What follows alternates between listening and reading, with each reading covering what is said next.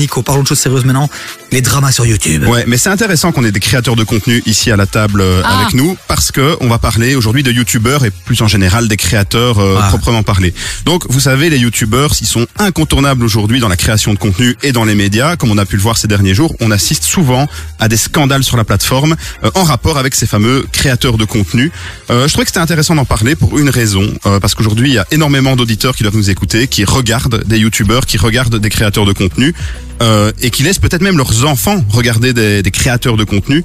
Euh, mais parfois, il faut être prudent parce que derrière une personne souriante, face à la caméra, ça se cache parfois des histoires extrêmement sombres. Et on va en aborder une qui a eu Ah. lieu il y a quelques semaines, pendant les congés. Euh, je voulais en parler la semaine dernière, mais comme il y avait l'actu TikTok, on n'avait pas eu l'occasion. Et donc on le fait aujourd'hui. Est-ce que vous connaissez l'histoire de Neo The One et Swan? Alors Pas du non, tout. ça nous dit rien. Par contre, notre nouveau stagiaire Joe, il a directement capté le délire, quoi. Ouais, tu connais Euh, Il a pas de micro. Ah oui, il a pas de micro, pardon.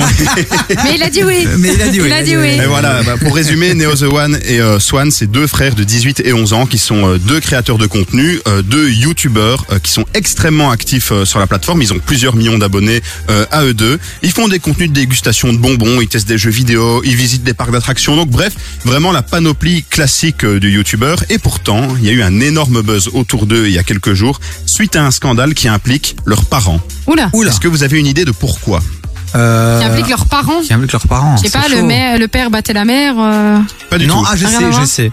Les parents, le père, peut-être profitaient de la notoriété des enfants pour s'amuser avec des petits enfants. Oula, c'est un peu tordu, mais c'est c'est pas du tout ça. Oula, c'est parti merde. loin. Mais non, mais c'est un peu dans la même veine. Euh, Pour, pour Oui, choper des meufs. non, c'est- un peu dans cette veine-là. Euh, il faut savoir que déjà, euh, les deux parents, ils sont également youtubeurs. Donc c'est Sophie Fantasy et Greg Inside. Donc c'est deux ouais. youtubeurs euh, assez actifs sur la plateforme. Et ils ont été condamnés à trois ans et demi de prison ferme. Donc Quoi?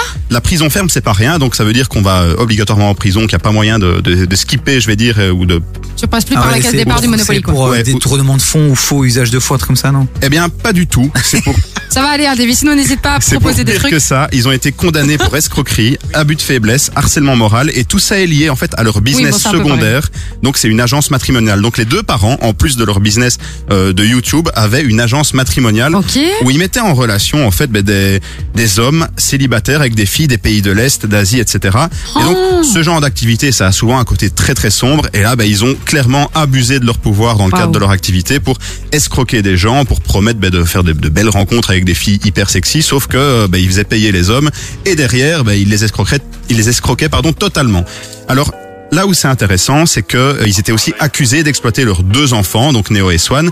Euh, et maintenant, ben, on en viendra, on viendra juste après le son, je pense, parce que je Ouais, vois que c'est ça. Euh, que, que Davy est en train de, la- de lancer la musique. La suite de l'histoire dans un instant. On a parlé des parents, on va parler des enfants dans un instant. Nico DRS reste avec nous.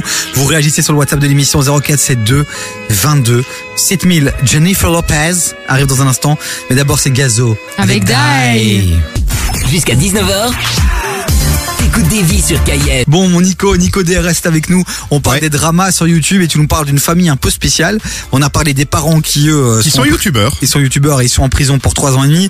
Et puis maintenant, il y a les enfants aussi qui font des bêtises, on dirait. Mais les enfants, non, ils font pas du tout de bêtises. Au contraire, en fait, ils sont juste c'est que t'as vraiment tout suivi à sa Ouais, dernière ouais, c'est chronique. ça. Vraiment, en ça nous fait plaisir. Ils sont juste victimes d'une situation assez compliquée, à savoir que leurs parents euh, partent en prison.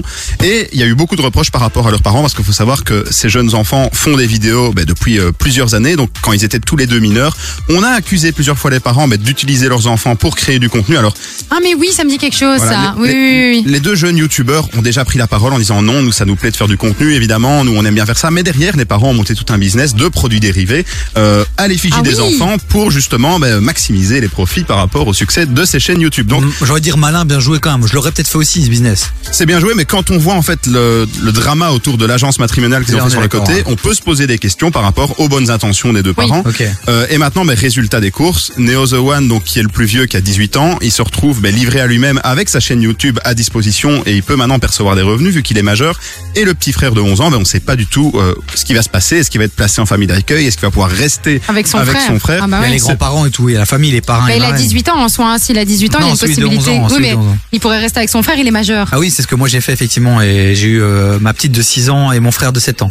Après, Donc, euh, je c'est sais pas la majorité au niveau aux États-Unis. Est-ce que la majorité pour ça c'est 18 ou c'est quand même 21 Ça faudrait vérifier, mais voilà. Mais c'est en France, donc. euh, Ah, c'est en France, hein, voilà. pardon. Je crois que c'était aux États-Unis. Mais Moi, vous, suivez- en fait, vous suivi. suivez rien à ma chronique aujourd'hui, c'est Non, ça qui est non, c'est parce que Neo the One, comme il s'appelait comme ça, je me suis dit que c'était aux États-Unis. Alors cette chronique, va- le montage, il va être incroyable hein, pour, euh, Ah ouais, parce que c'est en anglais, ça m'a perturbé. Je crois que c'était aux États-Unis. Non mais voilà, tout ça pour dire que c'est un drama quand même qui a fait pas mal parler sur les réseaux sociaux. C'est une histoire assez sombre, donc des parents quand même qui, qui font de l'escroquerie, euh, qui ont eu un business euh, alternatif et qui utilisent aussi leurs enfants pour faire euh, ben, du profit. Mais c'est juste qu'ils ont fait croire à des gens qu'ils allaient rencontrer des filles de l'Est ou des Chinoises, etc. Mais ça n'est jamais arrivé. Il n'y a pas eu du, euh, les- enfin, du trafic d'humains ou des trucs comme ça. Non, ça non, mais il y a quand même eu ben, pas mal d'intimidation, de harcèlement moral aussi. Donc je Ah suppose oui. pour garder sous leur emprise ben, les différents euh, clients de l'agence matrimoniale. Ouais, c'est chaud quand même. Hein Mais cette histoire fait un peu penser à tous les derniers dramas qu'on a eu sur YouTube. Donc euh, Norman. Ouais, dans, dans un autre style, il y a eu Norman qui a quand même été accusé ben, euh, de harcèlement sexuel, accusé de viol, donc c'est pas rien, c'est quand même assez dramatique, alors qu'il est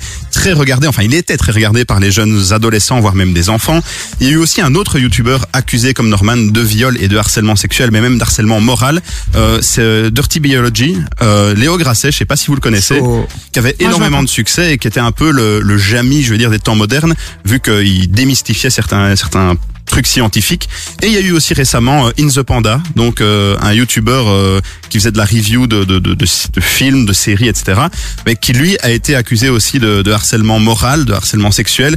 Et ce mec a même été accusé ben, de d'envoyer des nudes qu'on lui envoyait à toute sa communauté ou à des potes à lui. Mais quelle conclusion on peut tirer de ça euh, par rapport au monde des médias traditionnels? Est-ce que c'est juste le milieu finalement qui est qui est moins euh, moins sain que, que le nôtre ou c'est quoi? Qu'est-ce qui se passe dans ce milieu-là Je pense qu'en fait, on a longtemps mis les créateurs de contenu sur un piédestal. Ouais. Euh, on les a longtemps, longtemps mis euh, dans un, un statut, je veux dire, qui faisait qu'ils étaient intouchables, comme certaines stars parfois qui, Ouais. qui prennent un peu la grosse tête et qui pensent qu'ils peuvent tout faire. Et maintenant, résultat, ben, on- il y a plein de dramas qui commencent à, à voir le jour. Il y a un youtubeur assez connu qui s'appelle Le Roi des Rats qui euh, décrypte en fait tous ces, tous ces dramas en expliquant les tenants et les aboutissants. Donc c'est quand même vachement intéressant et ça permet de voir quels sont les risques aussi de regarder ce genre de youtubeur parce que parfois euh, derrière ils ont un côté très sombre.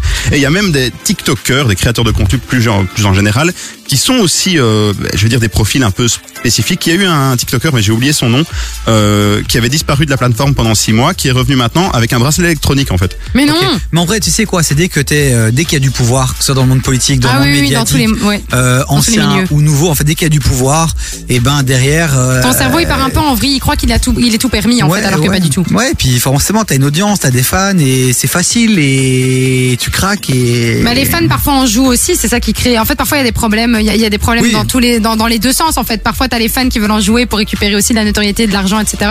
Et parfois la personne elle-même qui est, euh, bah, qui est, qui est connue va utiliser son pouvoir en, en se disant que, bah, qu'elle a le droit de tout faire, alors que non. Ouais, on pense à Romo Elvis aussi dans un autre, Voilà, c'est dans ça un que autre j'allais domaine dire. aussi. euh, Mais voilà. je trouvais que c'était intéressant euh, à l'heure actuelle, sachant que énormément de jeunes, d'enfants, de mineurs consomment euh, des contenus sur les réseaux sociaux. Vous savez maintenant, on va mettre nos enfants devant une tablette plutôt que d'aller jouer dans le jardin avec Oui. eux. C'est plus facile. Eh ben, il faut savoir que parfois, quand on laisse les enfants sur une tablette euh, sans trop vérifier ce qu'ils regardent, ben, ils peuvent tomber sur des profils, des personnalités qui semblent bienveillantes, mais qui derrière ben, euh, ont des, des casseroles assez sombres. Et donc j'avais envie de parler de ça pour faire de la prévention, pour encourager les parents justement à bien euh, mettre des règles, et à bien mettre un, un canevas sur ce que leurs enfants vont regarder, bien vérifier, bien se renseigner aussi parfois euh, sur les différents créateurs qui proposent des contenus. Un- une petite recherche Google parfois, ça fait c'est pas grand chose, mais ça permet de trouver parfois des threads sur Twitter mais qui parlent de la personnalité, parfois en bien, mais parfois aussi en négatif, et euh, ben, de connaître simplement tous les éléments avant de mettre ses enfants ou euh, des jeunes devant une vidéo euh, où ils vont se dire ah cette personne est géniale, elle a l'air sympathique, alors que derrière ben, c'est c'est euh, quelqu'un de très euh, dangereux quoi, par exemple, de dangereux ou de malsain. Eh ben merci pour ce petit moment de prévention. La chronique de Nico sera retrouvée sur devisurkaif.be. Allez suivre aussi Nico sur les réseaux sociaux, ma Chloé. Bah oui, Nicolas DND sur les réseaux sociaux. Voilà, mon Nico, on te retrouve la semaine prochaine. La semaine prochaine, ouais, je serai là, en pleine forme. Force à toi, mon poulet.